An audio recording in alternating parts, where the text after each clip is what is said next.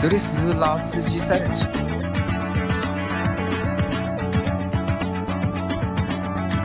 三人行不要老司机。Hello，大家好，欢迎收听《老司机三人行》，我是杨磊大家好，我是周老师。大家好，我又是任成。啊，你又是人称。今天是车展的第二天，也是媒体日的第二天媒体日的最后一天啊，媒体日的最后一天明天我可以在家终于解放了，啊，解放了。那明天我和周老师就要回上海了。那今天还是在北京和任成还有周老师，我们三个人一起和大家做我们的车展特辑。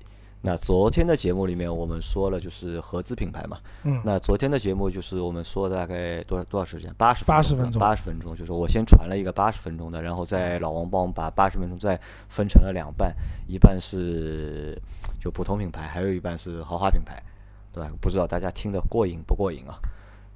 任成觉得昨天说的过瘾不过瘾？呃，我觉得后来有点困，有点困，对吧？就是 因为到后面就是听众也听出来，他们说就是你们是不是很累啊？就有人给我评论嘛，说就是说我和任晨声音都比较轻，就周老师一个人还是很就说明白天看展的时候没认真嘛。我们看的很认真，我们都是因。为下午我睡了一觉。好吧，啊，因为你睡了一觉哈。那我们这一集啊，就是接着昨天那个，昨天我们说了就是合资品牌嘛，那今天我们来说一下，就是这在这次车展上面，我们几个人让我们几个人留下印象的，就是自主品牌的那些新车，好吧？啊，那我们是不是还是分成两部分？先说自主品牌的燃油车，或者说是可以可以啊，先说自主品牌的传统车企，然后我们单拿出一集来说，我特别我特别仔细看了的，我特别中意的那些新兴车企，就是所谓的 PPT 造车 PPT 造车啊对我们分两部分说，先讲自主品牌，老规矩，从上汽开始。啊，，上汽开始，为什么规矩是从上汽开始？因为我跟杨磊从上海来的呀。对，好吧啊。那来吧，啊，那上汽的话，第一个对吧？杨老师要讲的，啊，第一个我们先说上汽卖的最好的就是宝骏和五菱，对吧？这这两个是在上汽卖的最好的了。上汽通用五菱下面的宝骏品啊牌，宝骏品牌。那宝骏这次宝骏我看到了一辆，就是在之前网上看到过谍照的车，但没有网上也没有报过，好像是实车的照片。这次是一个全新车，对，这次我在车展上看到了，叫宝骏的三六零，三六零，三六零它相当于应该是一个宝骏三幺零这个平台上做的 MPV 吗？啊，对，呃，分回答正确啊。对，轿车平台上的一辆 MPV，而且这辆车呢，就是可以说就是从外观上面，就是完全就是可以把它定位为一辆家用的 MPV。啊，对，因为看杨磊的这辆七三零，对吧？就七三零还比较偏向这种工具车的样子，啊，像个面包车嘛，其实就是出去以后感觉像拉货的，货拉拉，在，车上贴个货拉拉就完美了。啊，对，啊，但是三六零这辆车呢，就是明显看得去是一款家用的，它是一款六座的车型。对，六座车型和之前出的就是和通用的别克的 G 幺 G 六和宋 MAX 他们那些六座的车，啊，宋 MAX 现在还是七座座对吧？但也有六座。啊，和 G L 六是一样的，是六座嘛，是二加二加二的一个布局。其实我感觉好像现在突然二加二加二变得特别流行，这什么原因？呃，这个我来分析一下啊，看对不对啊？那首先，其实你买一辆车，普通的轿车有五个座位，其实大部分时候是够坐的，但偶尔可能就现在，比如说二胎的家庭啊，或者说就基本上不太会就是把自己的父母和自己的丈母娘、老丈人一起带出去的，对吧？这个他们说这是一种灾难，对吧？一般哦只只带一边的父母出去，那这个时候其实对于轿车来讲，其实就少了一个位置。啊、所以六座车其实大部分的用车场景下是够用的。而且其实是不是你后排少坐了一个座位之后，后排当你坐四个人的时候，这个舒适性往往是有提升的。啊对如果你啊变成独立座椅了嘛，对对你对对对，坐四个人的话，第二排座椅会非常舒服。哎那你也需要装载大行李的时候呢，第三排座椅放倒，你的行李的那个承载的能力也会很强。因为而且还有一个很重要的原因，六座车不用上，六年之内是不用上线啊检测的。所以现在六座车大行其道，我觉得主要是这样的原因。其实我觉着七座车多上检测线这个问题不大吧，因为你那之前我们算过一笔账嘛，嗯你买七座车和买五座车，你要多年检几次呢？好像就两次，在它的六年之内多两多年检是两次，好像问题不大吧？应该两个下午两个下午的时间还是可以拿得出来就。是可以不去，尽量。心心态上是是更麻烦啊、我觉得是这样，就是说六座车因为基本是够用的前提下，又可以不用上线检测，这是一个附加的选项，并不是说因为或上线所以才买这个车。或者说，其实能不能这么讲，就是呃，第二排座椅坐三个人的情况是非常尴尬的。对的，啊，对，会非常挤。因为本身车身就小嘛，对吧？啊如果你在一个小的车身里面去放硬放七个座位的话，和放六个座位，那可以可以就是想象一下，六个座位的坐乘坐的一个舒适性肯定要优于七座车。对，其实我是这回没看到宝骏这台车，因为它好像是听说展台比较较靠里面，对，我我我想我想问的就是，因为杨磊那辆宝骏 七三零我也开过，我感觉首先就像刚才咱们说的质感上，不管是从设计上还是它的整个材料，包括它驾驶感，都给人强烈的感觉这不是 MPV，这是微面。啊，啊面包车精装修，或者说连精装修都没有，就是一个呃拉了皮儿的微面。配置比较高的微面，哎，那宝骏的这个三六零情况是怎么样的？而且其实我很好奇的是，我不知道你有没有看它的第三排座椅，它能不能折平，能不能像一些像 GL 六啊，或者像一些捷德啊那些车一样把它折平？因为七三零是不行的，对，七三七三零只能像那个面包车一样，像微面一样往前翻嘛往，前翻一下。嗯，是这样，就是说第三排座椅能不能折平还真不知道，没有试。为什么昨天看但是 精神抖擞？但是啊因为没有好好看。但是它这个第三排座椅的空间空间要优于 GL 六，优于宋 MAX。对，优于我们现在看到的所有的就是因为它小的就是更大吗 MPV。是因为尺寸更大吗？还是因为设计原因？我觉得尺寸上面没有明显的优势的，但是它在内部的空间的释放上面有它一定的独到之处，我觉得。啊，这个可能就是也是宝骏啊对这个东西的研究啊还是比较深啊，我觉得。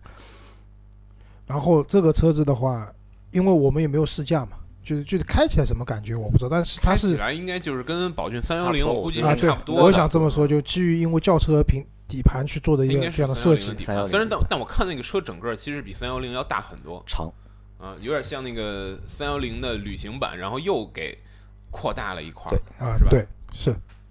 它整体尺寸要比就是宝骏七三零要小一点，也是一点五的，一点五，一点五 T，应该现在应该是配的是 DCT 的，应该是。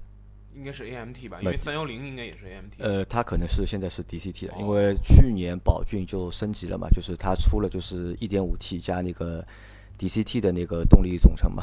因为我之前那个是一点八加 AMT 吧，对吧？是一个非常让人难受的一个组合。也能做到 A DCT 吗？其实这个是不是我要查一下？那看它价格呀，因为它可能我预估这个价格，这个车大概从五万多起到八万，最多了我估计。杨磊总是把价格预估的比较便宜，这个车肯定比三幺零贵估的是比较接近于真正的成交价的价格。啊，对的，官方价格我觉得肯定要比三幺零这个车要贵一万块钱至少比三幺零要贵一万，对吧？啊，对的，三幺零看起来还是个很小的车呀，三幺零其实不小，其实三幺零我觉得不算小，三呃，我我觉得尤其是你看那两厢版三幺零啊，还蛮小的吧？啊对吧？好吧，不纠结这问题了，我们往下吧啊。那下下面讲一个任晨任晨比较熟悉的一辆车，就是荣威这次发布了它那个 X 八啊，也不是发布，是上市。啊，上市，在对对上市。公布了价公格。嘛，布了价格。是从十六万多一直到二十二万多，应该是。我我插一句，这个三幺零真的是五速手动挡加上呃六六档手动加上五档 AMT，啊五档 AMT 五档 AMT，啊，对的。如果说反正就是 AMT 的话呢预，售价格是六到八。万，就三六零对吧？你现在看到的，预售价格啊六到八。万啊，所以我就说杨磊预估会便宜一万块钱嘛。好，好往下吧，就是 X 八，X 八呢，我们在现场先先讲我们这个看的感觉，对就是你先说你的观感，我觉得这个车很有意思。这个车首先给人的感觉是很大，然后它的前脸的设计啊，我觉得有点和那个传奇的 GS 八。七和 GS 八对有点像，就是前面的那种大灯，这种长方形的巨型的这种大灯矩阵的那种设计啊，对对对，有点像。然后整车给人的感觉，因为它是放在上面的嘛，我们也不能走近看，内饰什么也没有看到，但我给人的感觉就是这个车真的很大，然后应该也是个七座版本的车子，对，它有非。承载式车身。那我觉得这个车和大通的 D 九零有没有关系啊？嗯、按照他们的官方说法，肯定是没有关系喽。但是我觉着肯定多少还是有一点。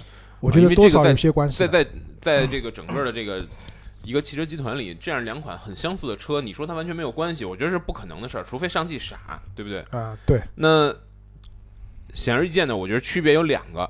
第一个就是 RX 八还是比大通的 D 九零要要短，要短一点。对嗯大通 D 九零是一个更更大的车。那还有一个区别，我觉得 RX 八是从它整个设计上，它是想去 S 去越野车的这种去越野化，对吧？它是更希望别人把它当做一个汉兰达的竞品，而不是当做哈哈弗 H 九或者是普拉多的竞品啊。嗯，这个其实我觉得它这车好的地方在哪儿呢？我觉得它是一个很巧妙的定位，因为我开了这个车，但是我开的那台试驾车还是一个相当于应该是一个 PP 阶段的车，它的嗯一些动力系统调教的不是很完善，呃，就是感觉还没有最后达到能上市销售的程度。那我开完之后什么感觉呢？我我感觉到一个非常明显的这种倾向，就是说它是要给你营造一种呃城市 SUV 的那些体面，城市 SUV 的那些豪华的配置。就是它首先设计水平很高，我觉得上汽荣威、上汽名爵是对吧？昨天咱们还说了，代表了中国自主品牌最先进生产力啊、一汽跟北汽是代表中国党的生产力，啊，所以我觉得它设计水平真的很高，然后它的整个这种家族化的这种元素也形成了，它整个的完成度也也是非常过关的。比起你如果拿颜值来比的话，你比长城哈弗 H 九，你就觉得要真是好看的太多了。嗯你甚至比长安的新的这个 CS 九五、CS 七五，我觉得它的颜值也是很高的。另外，你看到它的内饰啊、我觉着，呃，甚至我觉着啊，不输给普拉多啊，因为普拉多不是一台以精致著称的车，当然了，它是以功能性著称的。但是你看到荣威 RX 八的内饰之后，我觉得真的不输普拉多。它的一些饰板，包括一些这个按钮啊，做的比较讲究的。你仔细仔细一摸，仔细一看，也是塑料。但是我就在做节目的时候，我说这个现在的这个车的内饰都是什么呀？塑料扮演真皮，塑料扮演木饰，塑料扮演金属，塑料扮演还有塑料本色演出的塑料。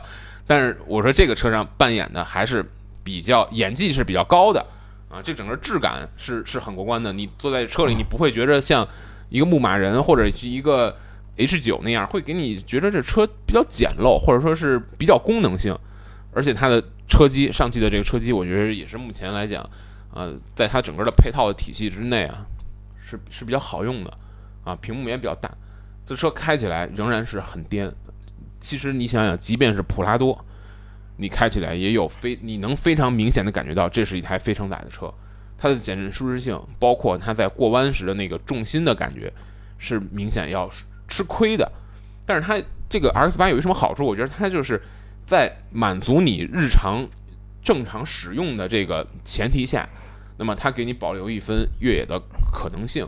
这个对于很多心怀越野理想的这个车主来讲啊，心怀越野理想，但是又不得不面对每天家里锅碗瓢盆，拉着老婆孩子，拉着丈母娘出去玩的这些人，是一个极大的诱惑啊。就前段时间看了那个《战狼二》，对吧？就周老师有一段时间极度迷恋各种各样的非承载式车身的车子，去看了 BJ 四零，就是《战狼》里面那个车子，对吧？然后拉着杨四零简直是无力吐槽。啊，对，别听我讲完嘛。然后我拉着杨磊，我们去首试的，我们应该是上海第一批试到那个 D 九零 D 九零的车子。然后当时开完以后呢，我最后向现实妥协了，因为这一次就像人生讲的，你在开的时候会有很明显的非承载式车身的特性在里面，就是它的舒适性各方面确实是明，显影响。尤其尤其是一个是颠簸，对对吧？另外一个你在过弯的时候会很明显，就是同样的速度你开，因为我开惯轿车嘛，同样的速度过弯没什么感觉，但是那个车子就感觉要翻掉了，对吧？对对对，啊，所以就是非承载式车身可能是荣威上汽荣威想要弱化的一件事情。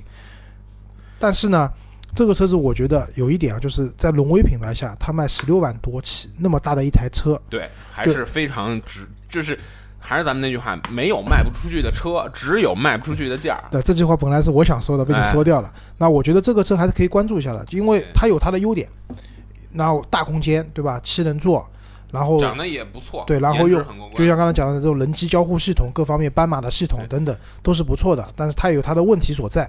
但是好在它的起步价格真的不是很贵。我觉得这事儿啊，就是一个定位，它就是一个很巧妙的定位，就是它没越野上可能不确实不如哈佛专业啊，确实不如 CS 九五啊，在在在越野上确实不如哈佛专业，但是在这个舒适性上，可能确实也不如 GS 七、GS 八，包括长安的那个 CS 九五，但是它很巧妙，在这两者之间，它有一个自己的位置，找了一个平衡是比较厉害。它你你别看也是有有有这个分动箱的，也是有这个中央的这个低速档的，啊也是应该是可以选装后桥差速锁的。啊，对，其实这套东西和 D 九零的选装概念都是一样的。一样的嘛。但是我觉得这个车啊，你如果因为我们的试驾不是基于一个越野路况的，我觉得它并不是非常适合越野，因为它的这个发动机，一个 2.0T 的发动机不够持续，它田区比较小。你看这个发动机是不不一定是适合啊这个。我也同意，因为之之前试 D 九零回来，我也讲了这个问题嗯。二点零 T 的发动机，你如果真的去越野的话，它的动力输出的这种哎持续性，对包括它的是就是高转速以后的这种力量感对会差一些。好然后你可能一换挡，你调出这个动力的田区了，你这个坡你就上不去了，或者说你这个整个的越野的节奏就被打乱了。我是觉得，就一款好的越野车还是需要大排量的自吸来支撑。这个没办法，你看今今年的那个北京车展，连牧马人都 2.0T 了，对吧？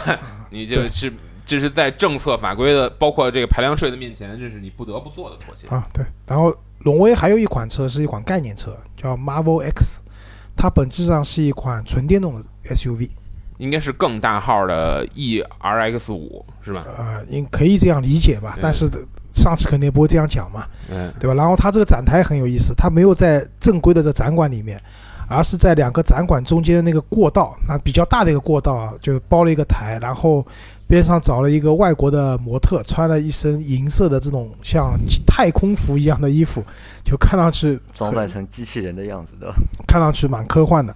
但我说的科幻是边上那个模特比较科幻，不是那辆车啊。我只看到两位老师淫邪的微笑。然后这个车子的话，它是说年内是会正式上市交付的。国产是吧？对，然后这个。就是我觉得，因那个为在概念车设计的并不科幻，设计的其实是一个很蛮前卫很。呃很是一个很看起来你就这样原样量产也没啥问题的那么个设计。呃，到了快要量产阶段的概念车，基本上都很接近量嗯，量产了。然后再往下就是上汽名爵，上汽名爵这次发布会主要是发了那个有个叫嗯、X Motion 的那个概念车，那个概念车也是一个比较高度接近量产的一款车型。也是新能源，不是，不是新能源。应该不是新能源。然后我就记住，因为我参加了发布会嘛，我就记住了他们的那个老板讲了一句话，说这个车就叫行走的荷尔蒙。就什么意思呢？就是名爵，就是荣威，可能就刚刚讲的，可能比较主打的还是舒适啊、豪华这种感受。然后名爵的话，就是年轻、运动，运动。然后这个品牌本身也是曾经是在运动赛场上非常辉煌的一个品牌啊，现在变成假洋鬼子了嘛。那这款车型的话，我觉得就是其实不光这一款，包括之前我去参加那个呃名爵六的那个插电混动的车子的上市会啊，这些东西，其实你可以看到名爵车的整体的一个造型设计，呃，我觉得现在来讲也是代表了自主品牌一个比较高的水平了。绝对是最高水平，对吧？就是给人的感觉已经脱离了一些 低级趣味了，然后当然也能看到一些模仿的痕迹在里面啊，啊，但总体来说，车子的整体的外观的观感，包括它的内饰，就是它的人机交互系统各方面是有一个非常好的提升的。那这个车子的话，那我觉得如果说按照他们讲法，现在这款车的概念车的，它的设计师也介绍了，这个车用了很多就是那种光影的效果去代替了车身的腰线，用光影的变化来让你在不同的角度可以看到那个车是不同的样子。对，那我觉得如果说最后落到量产车上，如果能做到这些的话，那也算我们自主品牌出了一款在设计上是比较有领先理念的车子。其实荣威和名爵的设计设计在现在这一代，就是在咱们自己的这个自主的设计接过来之后这一代，我觉着它其实是更倾向于做一个不求有功但求无过的设计。一直在我的眼里啊，最一流的设计是什么样的设计？可能是比如说标志，或者说比如说一些呃这个欧洲品牌，当他们在设计的时候，你会发现它不它不满足于单纯的生产一台大众觉着好看的车，而是它要开拓你对汽车设计的一个新的思路。你你想想，咱们现在很多这个车厂用的，包括这种呃嵌入到车内的这种设计，其实都是从雪铁龙、从标致他们最先开发出来的。名爵上一代车，荣威五五零，包括名爵六，如果我没记错的话，那个原始设计是博通做的。它是怎么讲？你可能觉得它并不一定百分之百的好看，但是你看到这车之后，你会觉得它设计上是有很强烈的自己的风格，并且它是要立立派的。我觉得就是它是有自己的东西的，有原创的。那么现在名爵跟荣威的车呢，很好看，我很它是一个流行歌曲，它不是一个独立音乐啊，啊，这就对了，很符合大众的口味。这就对了嘛。你要立派，那当你的品牌还没到那个程度，你的影响力不够的时候，标志都不一定做得好，你要你你你要开山立派是件很难的事情。所以那干脆就我符合潮流，我不要去做这些艺术了，对吧？哎我做通俗的、流行的，那能卖就是件好事情嘛，好吧？好，上期讲完了，好，上期讲完了，下面讲哪个？那么我们像那现在我们在北京吧，北汽有没有新的车出来？北汽这次是，呃，我觉得大家先讲一看热闹的车。啊，这个所有的看了车展的这个图片以及报道的人都应该对这个车印象非常深刻，就是北汽 BJ 八零六乘六。六乘六，啊，对的，不知道两位看没看？要看爬上去的那辆车，对吧？那辆车杨磊上去要有楼梯的，那就是很大，然后很高，嗯，六个轮子，你发现那车有一个很有特点的东西吗？它在这个加油口的后面，它有一个插电的口，因为它并不是一台真的六乘六，它是前面是一个四驱的正常的 BJ 八零，后面两个是靠轮边电机，对，后面两个是轮边电机。啊，我觉得这个在结构上是是有有有有创意啊，有创意的。啊，相对来说要比奔驰的那个六乘六，它这个结构要简单一点。对，因为其实电动车的出现，它会最大程度上的简化了是什么呢？其实简化了是四驱系统，对吧？因为你所有的电机的这种控制是可以随意进行的。你想想，Quattro 为了去分配那个动力，它用了多么复杂的一个齿轮啮合在一起的那个结构。如果你看第一代那个 Quattro 的那个齿轮，你觉得这简直就是一个工业艺术品，你把它直接做成一雕塑，就是一个你摆在桌子上没问题的这这么个玩意儿。对，但是轮边电机对吧？左边装一个，右边装一装个，你想怎么转就怎么转，对吧你？反着转像坦克一样都可以啊，。这是好事情嘛，对吧？对以前你要那么复杂的技术，不是所有厂家都做得出来，哎，对吧？但是现在就相对来说简单了嘛，对啊这是好事情。我有个问题啊，就是北汽出这辆车啊，意义何在？呃，意义就是要养活一帮给他们做概念车的人。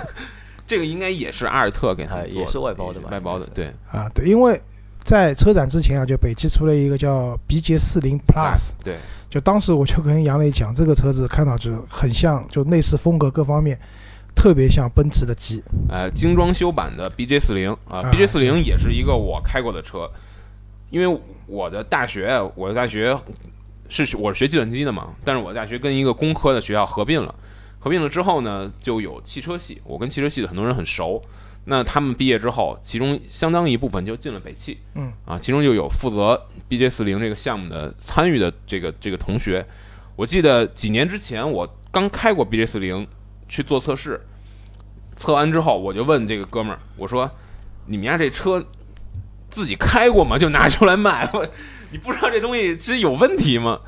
然后我就听到了很多内幕的故事，就是他们在整个的这个产品的研发周期内出现的一些，比如说是这个领导的变动啊，比如说是公司策略性的巨大策略的这种啊非常拍脑门的决策啊，导致这款产品变得很尴尬啊，要处在进退失据，要进又骑虎难下的那么那么个情况。所以我觉着啊，BJ 四零可以说是北汽这个代表党的先进生产力这个结果的一个产品。那它 Plus 之后小升级之后，仍然是一款，就是劝大家别买吧。但给我的感觉就是他们在正在走一条不归路。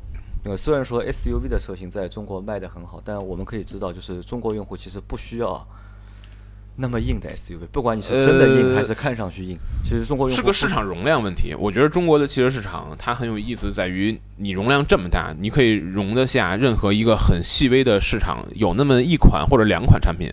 你想想，BJ 四零没有竞争对手啊，你在这个价位上的销量也不行啊。对，它毕竟是一个小众市场，那么，呃，就是一个它自己产品定位的，对吧？那你就这么想，北汽如果出一台正正常常的紧凑型 SUV，销量就一定行吗？那肯定的，我觉得。我觉得真不一定。那这个是肯定的。以北汽的这个生产水平，我觉得真不一定，搞不搞得出来两说，搞出来能不能卖得好，那那，还是个很大的问号。按照人成的讲法，就 BJ 四零这个车最终造出来上市的，已经是个奇迹了。呃，其实是这样，我们给你讲的更细一点吧，就是最重要的变故有两个，第一个是他们领导的变故，领导的这个换任了之后，领导想法可能不太一样，换另了思路了嘛？对，换了思路。另外一个是北汽本来想给他专门研发一款发动机，是北北京那个什么热力什么什么厂去给他做一个发动机。后来这个发动机研发到一半，当然也遇到很多困难，因为这个自主的技术水平有限嘛。那出现一个特特殊的事件是什么呢？就是北汽收购了萨博，嗯，收购萨博之后，这个发动机的研发就停了，因为萨博有有这个新的这个机器来用，生产线来用就算了，不要研发了。那但是把萨博的发动机装到 BJ 四零又来不及，怎么办呢？最终我当时试的那一代车就是不是 BJ 四零 Plus 的那代车，用的就是一个二点三升的金杯的发动机，因为那车开起来就是极度蛋疼，你知道吧？啊，现在是二点三 T 嘛，现在是二点三 T，就是把萨博那发动机终于装过来了。啊，对但是你想想，萨博已经是尸体都凉了，我觉得。萨博是把涡轮迟滞包装成驾驶乐趣的一家企业哎，啊，好吧？那反正我觉得是这样，就是说这些车，那我我要吐槽一件事情啊，就是战狼里面有很多其实爱国的元素，对吧？茅台酒，对吧？然后茅台集团至少写了感谢信，包场员工去那个看电影。它里面也有 BJ 四零出场的镜头，但我真的是没有看到北汽对这件事情有任何的回应。对，我觉得这个事情是蛮可惜的。那么热的一个大 IP 的电影，又有你的车露出，这个时候你要是对吧，推点活动或者怎么样，怎么地也能卖个几千台车吧？我觉得，我觉得这个是真的是蛮差的，在这这方面。也许也许有影响，我们没看到吧，只能是这么解释。这没有营销也好，就是说明又少了几千名兄弟上当受骗呗。那可能是官方也不 care 这个事情。啊，对好吧，我们往下，北汽北汽没有了吧？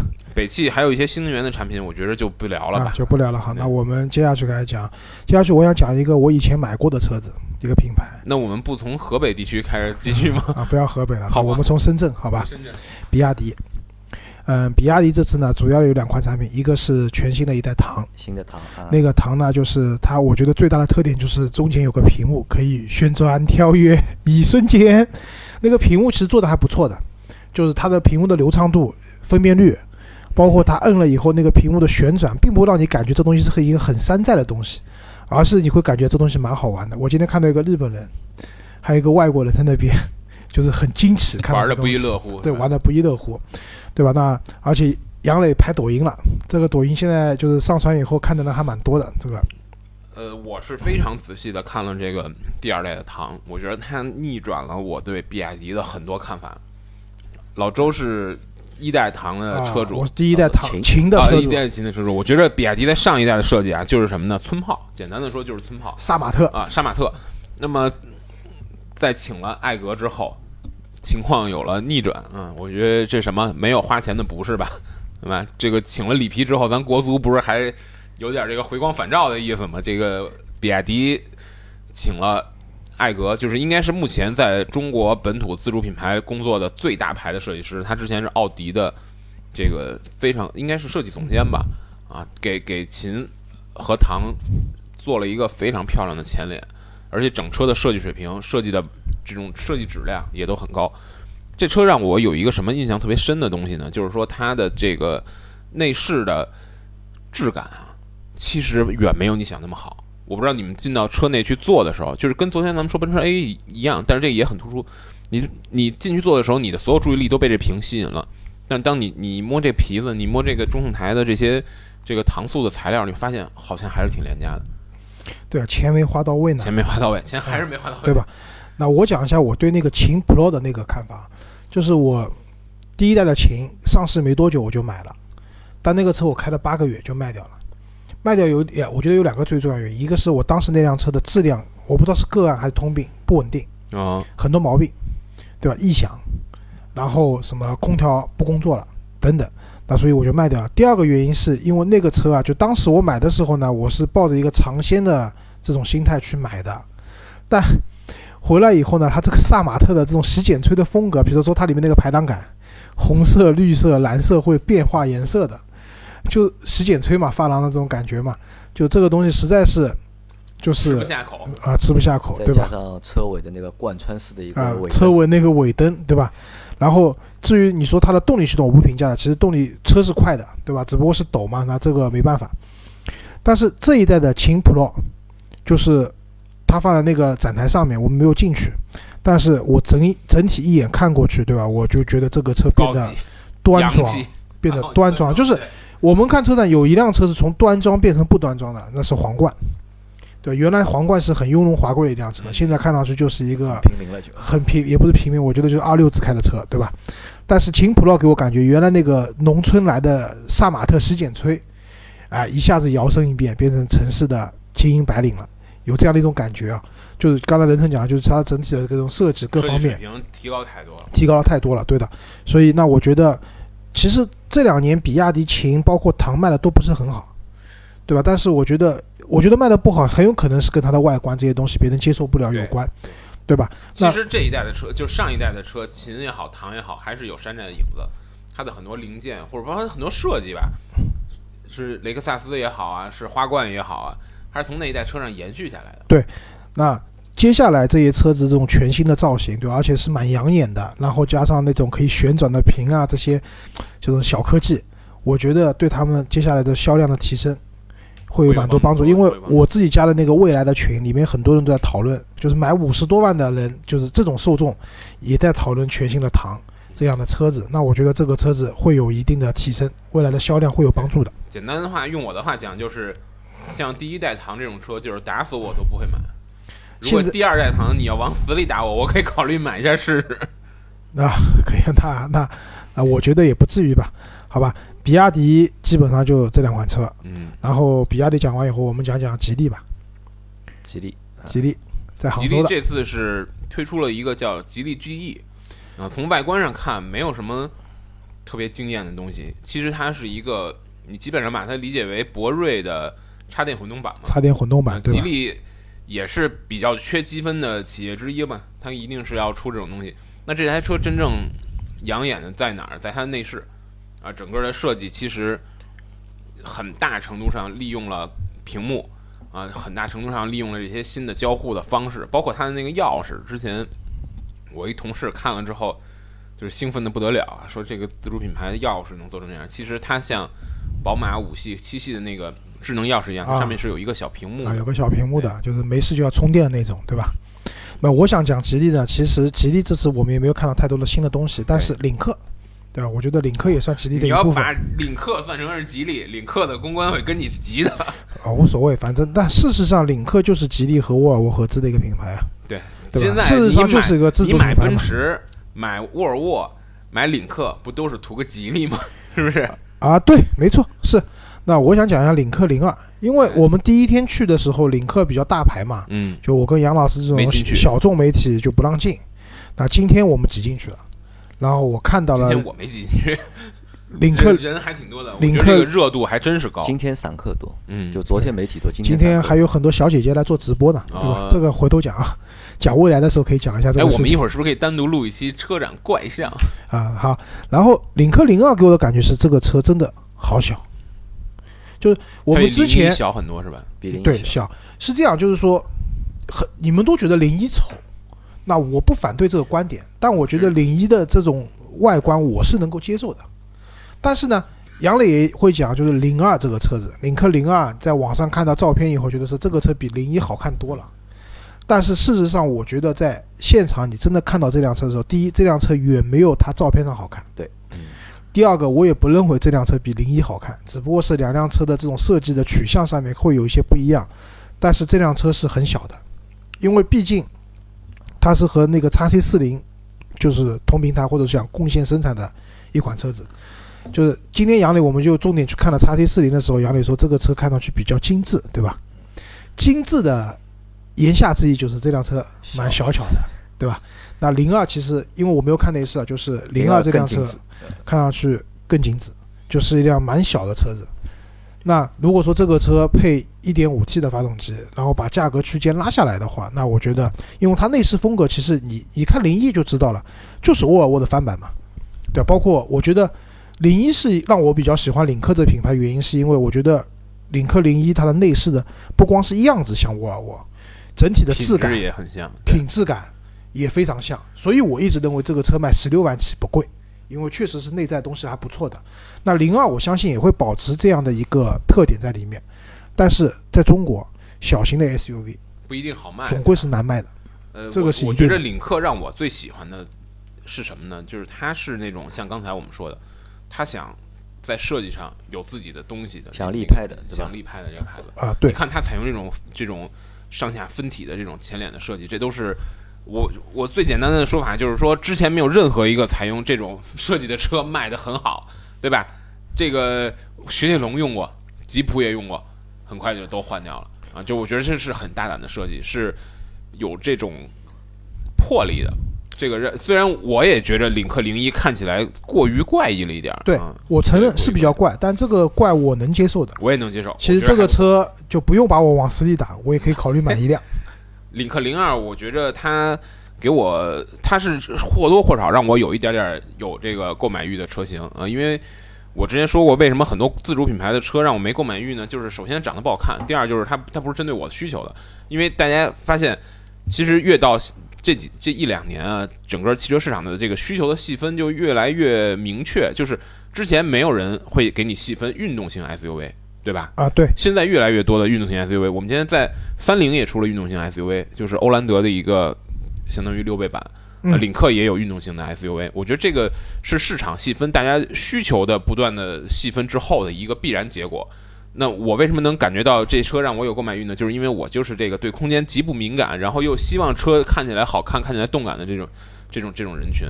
那说到底，这种人群一定是少的，不光是领克这小卖不动，宝马叉三肯定也比叉四卖的多的多得多。不管在世界上任何一个角落，都是这都是这个结果，对吧？叉一肯定比叉二卖的多，就就是这就是这道理嘛。哎，我发现像我和任成这样体型大的人，好像对车的空间都要求不是很高。就是我指的是自己开的车啊，就是家人坐的对，车这个。往往往是这个成你你越反比的对吧缺什么，你就越渴望什么；你越不缺什么，就啊越不在意什么，对吧？啊对的所以我我买车就很在意颜值，啊，颜值是吧？嗯啊，我不是很在意。好吧？啊，其实啊，就是这次看吉利的展台，就是说实话，我是有点失望的。就这个失望在哪里呢？就是其实我们去看比亚迪也好看奇瑞也好，就是呢是，有惊喜是吧？这之前就是农村三兄弟嘛，对吧？三个代表，吉利、比亚迪、奇瑞，对吧？但是从这次车展上面来看，就是比亚迪给我的就是经验是最多的。最大的。其实比亚迪从去年它有了那个新的设计，就 Dragon Face 嘛，从 Dragon Face 对。开始，就是它的那些车都都变得开始变得好看了，变得就是洋气了，或者变得就是从农村到城市了，就像前面周老师说的那个样子。对。包括这次奇瑞，其实我们后面会说的那辆瑞虎八对，那瑞虎八也是就变得也正派了，也我也觉得正派，但是基本上，吉利和比亚迪在五到十年前还是一个从农村来的大一学生，现在是变成在小白大城市领了已经，对，已经小白领了，已经是。在呃对大学毕业，已经小白领了嘛上了啊两年班的这个感觉但是。吉利呢，就是这次的车，就包括就是现在这批车，看上去就是其实没有没有什么就是太大的一个变化，就是吉利嘛，只是吉利还好。对，只是只是就进步了，就这个进步，其实它在两三年前就进步了。对但是从去年到今年来看的话，就是没有什么没有那么大的跳跃太大是吧？对，太大的变化，包括就是我们可以看，就是之前吉利有两款车是他们是自己是寄予厚望的嘛，一辆是博越，一辆是博瑞。博越是卖的很成功，对好，博越博越是成功的，因为博越那辆小 SUV 的样子的确好看。博瑞是 SUV，博瑞博越是 SUV，博博瑞瑞是那个跟呃雅阁差不多大的一个轿车，轿车是啊博瑞的话，你去看那个样子啊，其实我觉得啊，对还是啊，博瑞，瑞雪的瑞，不怎么就是不怎么正统或者不怎么正派。事实上，我觉得，呃，奇瑞呃吉利在那一代车上，它有点什么呀？就是之前我做长城的节目，长城卫的节目也说过，就是说可能作为这个品牌的第一款产品，或者说一套设计语言的第一代产品，它肯定是要怎么样？要过犹不及，就是说它要它要多少有一点用力过猛。其实你看，不管是博瑞和博越，它用的那种所谓叫涟漪式的那个中网，那绝对是在汽车里边是用力过猛啊！你你如果看时间长了，是很是很头晕的，是很难受的。但是为什么它要这样设计？我觉着不是说呃故意的这个去做的太炫，或者故意的怎么样，而是说要在第一代的设计中让你足够颠覆，给你要留下足够深的印象。要有一个足够高的一个识当别度。对，当当它的这个设计慢慢奠定了之后，那它会回归于理性，回归于呃一种常规的审美，或者说是经典审美。那目前我们看这个新的叫博这个 GE 啊，好像还没有完成这种回归，对，但是已经在已经在往回走了。我觉得已经在往我回走是觉得吉利相比比亚迪和那个奇瑞，它是开始的更早的，对，就是这种品牌的而且提升。内功也更深厚。对，为什么这么讲？就是蛮多年以前了，已经就是那个时候那辆叫叫博博瑞对吧？博瑞这个车在上市以前的那个就是产品预热，包括就是市场宣传，我是有参与一部分的。呃，他当时就很明确的讲，我这些车是要对标雷克萨斯的，对吧？当然我们也只能当个笑话去听了。哎，但是至少证明就是说，他们在这一代博字辈的这一代车型上面，他们已经有开始要有已经意识到要把自己的这个品牌形象往上提升了。我希望我的车可以卖到二十万了，而不是当然二十万是一个奢望，理想的理那至少想的一个十五万可以卖了，对吧？他想对标那个雷克萨斯是不是用比亚迪改的？是用比亚迪换标的吧？啊，没有，这所以就是，但是至少内部分享的时候，他们工程师这样讲的嘛。他说，不管是 NVH 啊，哎包括我的动力啊，对他那个博博瑞那个车还有有三点五排量有对比较的对对，对吧？呃，它是针对一些是可能政府的一些官员啊，就是说可能不太高，太不太好，开在那个车有一度太高调，对吧？在有一度，那个吉利的博瑞卖的相当好。我记得当时我去四 S 店提试驾车四 S 店四 S 店的那个销售的黑板上，我看到基本上那个店就指着卖这车了，因为它是一个大概跟它你拿它说是中型车，它会比较小，大概跟马自达六那个尺寸大差不大差不差吧，就是中型车中比较小的，但是它的价格是一个紧凑型车的价格。对，那，确实很有诱惑力，因为那车在它刚出来的时候，确实是号称叫什么？最美中国车嘛，还是大美中国车？就是就是给人留下了很深的印象。这个车就是出来的时候高开了一段时间，之后就低走了，因为之后主要要卖 SUV 了嘛，最开始没有 SUV，、因为博越是卖的很好的哎博越卖的好，博越每个每个月都能进前十嘛。啊。但是我觉得不管怎么样，吉利就像刚才杨磊讲，你觉得有点失望，他这次没有拿出一个让你很惊艳的东西，但是也是正是因为他开始的早。比那两个品牌，哎，那到这个阶段的时候，他已经在收收获果实的时候，那边刚开始把种子种下去。就你肯定是它刚刚飞跃的时候给你的经验，给你的这种冲击是最强的。对，就当我第一次看到博越的那个 SUV 的时候，我也觉得这个车不错，对吧？好吧，我们往下啊，我们来刚才再讲说一下到奇瑞前面说到的奇瑞的瑞虎八，对吧？那瑞虎八就是我看了第一眼的时候，我就叫周老师了，我说：“哎，快快看这个车还不错啊！”那周老师看了一下，哎，周老师说也说不错。那我为什么觉得它不错？就不错有几个原因啊。第一个原因是，就是首先从这辆车的整体的外观上面来看，很就是很正，就是很规整，然后没有什么就是夸张的地方，也没有什么就是特别就是就是没什么大缺点，就是小缺点也也几乎也没有。那这是第一个原因。第二个原因呢，就是我们想，就是现在卖得好的国产那几台 SUV 啊，就是哈弗 H 六卖得好，对吧？荣威的 X 五卖得好，广汽的 GS 四卖得好，然后然后还有宝骏的五幺零吧，宝但宝骏五幺零因为尺寸比较小嘛，就和前面两个不一样。那再如果我们在长期看那三辆车，时间看得长了之后啊，可能会审美疲劳。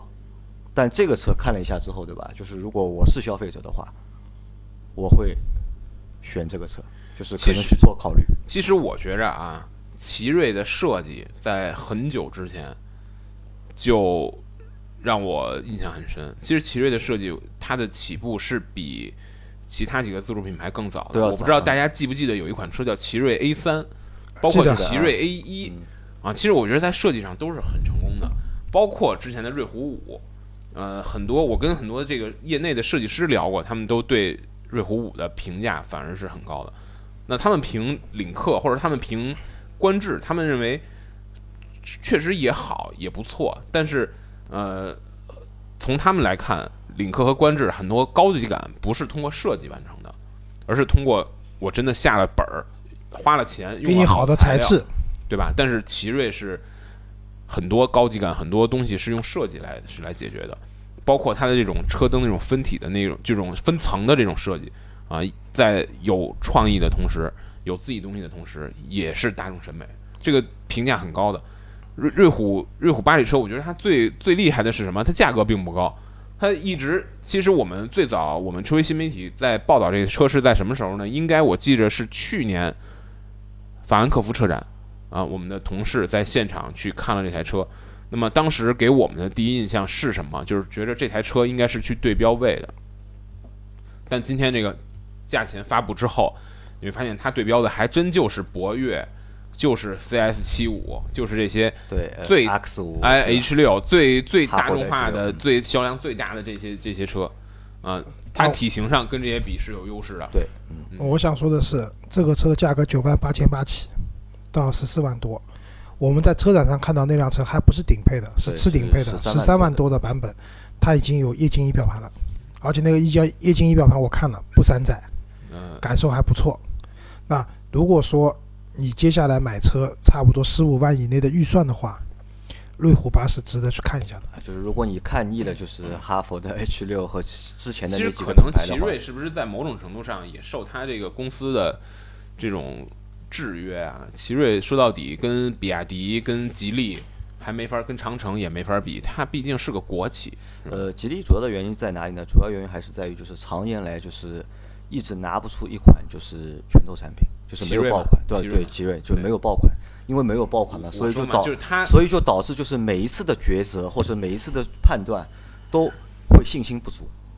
它因为可能是没有，他是没有国企的命，又有国企的病，你知道吧？他他是没有上汽，没有没北汽那些国企的那种那种那种命硬啊，那种那种。没有那么哎那么厚的底气没，有但是呢，那么厚底在气在但在过程当中又受受了到各种的这个制。约了，对，但我相信啊，就瑞虎八这辆车，就是基本上可以，就是再给它，就是让它让它翻一下小身，我觉得。能进前十吗？你觉得销量？呃，这个车进前十，我觉得有戏有戏，真的是有戏。啊，游戏因为不贵，而且确实车就在这个价位里面是有竞争力的有竞争力的。对，哈弗 H 六觉得要哈弗 H 六，因为其实哈弗 H 六，我和老周我们也去试过，就是其实这个车你要真要说哈弗 H 六有什么硬伤的话，也没有，可能最多就油耗，对，可以拿出来吐槽一下一点五 T 的发动机动力差，油耗高啊。其他其实也就没有什么太大的一个就是可以啊槽点了。啊但。对，关键点在哪里呢？就是审美疲劳那是这个给了车太多一个更多的选择，啊对？对，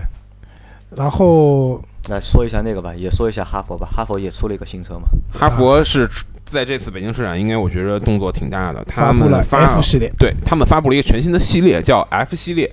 啊，那个车其实某种程度上来讲，我觉得长得也是挺辣眼睛的。不知道你们看了那个设计之后有看了，嗯，更年轻、更动感、更运动，这是官方解释啊。更便宜，对 F 的 F 的感觉像什么？就像就是把红标和蓝标啊对，合在一起，啊、不是不是不是这样的，它是，呃，哈佛是包括长城卫是在未来的一段时间会渐渐的淡化这个所谓红标蓝标的这个概念，嗯就是长城卫是就老卫是原来是 VV 五 C、VV 五 S 嘛，然后哈佛就是红标蓝标，他们之后会慢慢淡化这个概念。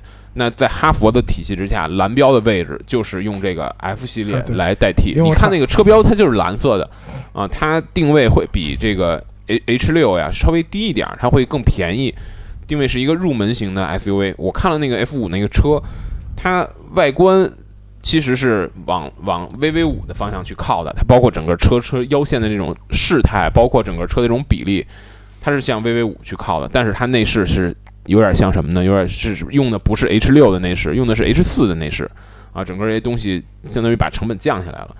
我觉着还是一款。呃，有有爆款潜质的车，因为它便宜了，就是看长城它自己会怎么去分配它的产能和各种这个资源。最主要，我觉得它有一个比较大的一个目标，或者是一个它出 F 系列的一个目的啊，就是针对年轻用户。呃，它其实就是你说的那个，当 H 六大家都觉得哎呀有点审美疲劳，H 六老我会我会给你一个更多的选择，我会给你一个更差异化的差异化的选择。说白了，这就是哈佛，还是那句话，多生儿子好打架。多生儿子好打架是吧？但是他怎么能把自己这么复杂的这种产品线？你想啊，它有 M 六，有 F 五，有 H 六，有 H 六的运动版，也就所谓 H H 六的 Cooper H 六运动版，就是相当于是老款 H 六在继续生产。全新 H 六，这个在这么密集的这个价格区间，其实这些车体型都差不多大呀，在这么密集的价格区间，怎么能把这个产品的定位，包括营销定位，包括它产能的分配，怎么把这些事儿玩明白了，最后让它自己能得到一个利益最大化？我觉得这个是对长城来讲是个挑战。就是在我看来啊，就是长城 H 六的它这个车型的复杂程度啊，只有一款车能跟它媲美，九幺幺系列，有好多车型分都分不清楚，对吧？但是不管怎么讲，就是 F 系列的出现，其实也是印证了杨磊讲的一句话，就是可能之前的车有些审美疲劳了，为了保持在市场里面打架能力的出色，那怎么办呢？多生两个儿子出来，而且这些儿子都是颜值蛮高的，或者说武力值比较强的，对吧？他其实就是要更细分他这个客户的需求，对吧？因为因为我觉得像 H 六这种车，其实设计的已经挺出挑的了。H 六的设计在自主品牌里，我觉得算是出挑的，算是一个比较比较激进的吧。你对比一下博越，你会觉得它其实还是挺呃要追求一个新鲜感的。其实长城在去年销量，虽然在销量榜上 H 六是做了几十个月，做了六十五十九个月吧，应该是五十八个月冠军，但是在去年长城是销量没达标的。魏建军同志自罚了多少钱？三百万嘛，年薪啊，就没有达到就是销售因为对，因为没有达到销售目标，没有过百万嘛。嗯，我我我看这个 F 五也是有很大的这种。其实长城在这这新的一年有很多新的动作的，像长城之前它在营销上是有一种北方要我说啊，北方农民的那种朴实和憨厚，就是怎么说呢？就是有一个酒香不怕巷子深，对吧？货好自然会有人上门来买的这种非常朴实的这种愿望。其实可能是不是跟魏建军他有这种从军的经历，他有这种比较朴实的这种北方人的特色有相关？但是你看，在新的一年，哈佛是在。营销上，在这个各种赞助上，在包括赞助春晚，包括赞助各种活动，帮赞助了世界杯和和 CCTV 五，应该是个合作，有很大的动作，不知道能不能真的通过这些努力能转化出销量来。我觉得应该是会有帮助的，我觉得有可以，我觉得也是有帮助的，因为产品本身是好的，对吧？加上有好，再加上上了力度的营销，应该是有帮助的，好吧？然后长城讲了，接下来讲魏吧。魏这次有一辆 VV 六，对吧？啊，VV 六我们还真没看到，那个认真讲一下吧。就是一个呃，还是继续细分吧，继续继续细分它的市场。现在就是很明白，呃，中国市场的容量是空前巨大的，没有任何一个市场的容量能和中国市场相比。但是中国市场上好像留给消费者的选择又不是那么多。你看日本的市场。有那么多，我们去日本玩都有这概念吧？你看大街上有很多你根本叫不上名字来啊，长得似像非像、不太一样的那种车。现在我们也在进行这个市场细分，VV 六也是这样一种产品。其实从技术上，或者说从设计上，它没有太多值得一提的东西，因为它是几乎一样的，只是在造型上啊，会给你一个让你更容易下决定，让你更容易去买它。会争取到那种对动感啊、对这个个性啊有更多需求的人。那我想补充一下，就是这次魏，之前我们在做魏的车子的时候，你会发现它没有四驱版的车型的。但是这次在车展上，我们看到了有四驱版的车型，包括那台 P 八，P 八是通过任成刚刚讲的，就是那个电机，然后去实现四驱的功能。然后这次我们看到了那个 VV 五的四驱版，对，那个四驱版应该是不加电机的，对，对吧？那其实，因为长城其实做四驱这件事情对长城来说是不难的，只不过之前的在啊，对，直接他觉得有没有必要去做嘛？就是。但是我一直觉得，你要买一辆 SUV 的话，再怎么地也得弄个四驱系统。其实我跟你想法完全相反，我觉得 SUV，你既然已经铁定就是要在城里开，何必呢？啊，对，但是你也讲了嘛，那我这些车子偶尔也要出去跑一下的嘛。其实有一部分消费者他是有这个想法，也有这个预算嘛，就是就像我昨天我们昨天说的那个两雅阁两点零 T 的那个问题嘛，对吧？我要这个车，我也有买两点零 T 这个预算。如果你出一个两点零 T 的版本，我那我就买你了嘛。其实可能在我看来，对这种城市 SUV，尤其是紧凑型 SUV 的四驱系统，更多的是一个心理需求，不是一个功能性的需求。你要知道，车在中国还是个大件，就是个心理。其实买车很多时候，买 GTI，我们想买这些跑车，对动力我们也没有真的那么有必要。对，买车很多时候就是心理需求，百分之五十。对吧？你要满足大家的心理需求，这也是件很重要的事情。哎，啊，好吧，然后还有什么自主品牌可以讲？有啊宝，沃这次是缺席了，因为宝沃没沃宝沃看到啊啊没，看到怪不得我还说我没看到宝宝沃缺席了宝沃因为是在经历他们的人事的变动，他们的很多这个负责公关口、营销口的人都在巨变啊，都跳槽了。不是是换了新人，是重新洗牌了啊，啊，新的这个这个领导也是，如果没记错的话，应该是之前郑州日产的。那那个我倒看到了，观致看到观观致也没有新车，观致有一个比较漂亮的概念车，概念车概念啊。其实呢，这个也可以说一下，就我我看了一下，几乎其实每一个很漂亮的概念车对，车，几乎每一个就是自主品牌的展台都有一辆长得看上去差不多的概念车。我们的概念车是不是外包团队都是一家人家，呃，对，你说对，很很多是对吧？就然后你看有很多共性啊，就是车子的，长城华冠啊，什么就车子的线条造型、流媒体的那个反光镜，反光镜都用的是流媒体的，不是真实的物理的反光镜了啊。方中间两个门是对开的，不是那个啊。对对对，那我我觉得就是以前我们看车展的时候，可能国外的就是合资品牌或者国外的品牌概念车出来的多，自主品牌还是在放一些自己能卖的车子。但现在反而你看国外的车子，他们其实概念车没有以前那么多了，我觉得不。不不是这样的，我觉着，呃，怎么讲呢？现在一流的汽车品牌，他们对概念车已经非常非常谨慎了，可以这么说吗？他们对概念车已经非常非常谨慎了，就是他们的概念车真的是概念车，是真的要去预示他们的，或者说是要预预告他们的，对，这哦不个车就不一定要造出来，但它一定是要有能应用上面的东西，对吧？对，能要预示它的设计风格，或者说我这台车是要奠定设计风格的，或者说我是要就试一下这个设计风格的反馈的，对吧？呃，我们之前也见也也讲过嘛，宾利的那个本泰感，它的概念车出来之后，被人骂到整个的设计团队都被裁啊，就是它是要试水的，是有很明确的目的。那现在我们看到很多自主品牌，魏也好啊，广汽也好，他们在车展上发的概念车，我觉得是没有那么严肃的，没有那么严肃的。就是我觉得他们它更多的为了发一辆概念车，哎，而去发一辆概念车。就打个比方讲，宝马的 i 叉三，其实就像昨天任成讲的，预示的宝马未来的电动车它的双生格栅该怎么去做，对对吧？我个人觉得蛮好看的，对，对吧？那这个是，所以这是汽车发展到一定阶段啊，就是。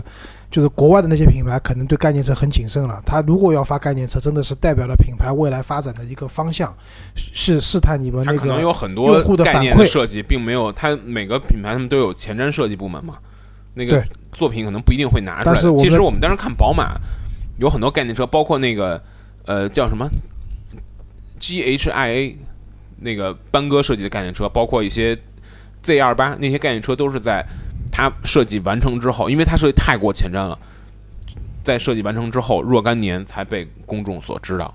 就是很多可能已经做好的东西是被摁住了，但是自主品牌好像没有这么严肃，自主品牌现在刚刚发展到要吸引你眼球，要在展台上摆一台车，欧一门打开，你们都来看，就是这个这个路子。啊，对，现在还发展到这个阶段了。那等到以后说我们自主品牌对概念车也很严严肃了、很严谨了，那就说明我们的国内的汽车工业又上升了一个台阶。不过是不是也有一些这个人为因素啊？比如说这种，呃，总是要外包做点东西的嘛，然后总是啊，要打住打住啊，这个不在我们讨论范围之内，好吧？那我们这一集讲自主品牌的就到这边了，啊，然后在下一期我们会和大家聊一聊自主品牌的那些新能源车。就 PPT 造车们现在都怎么样了？这些车展上有很多，对吧？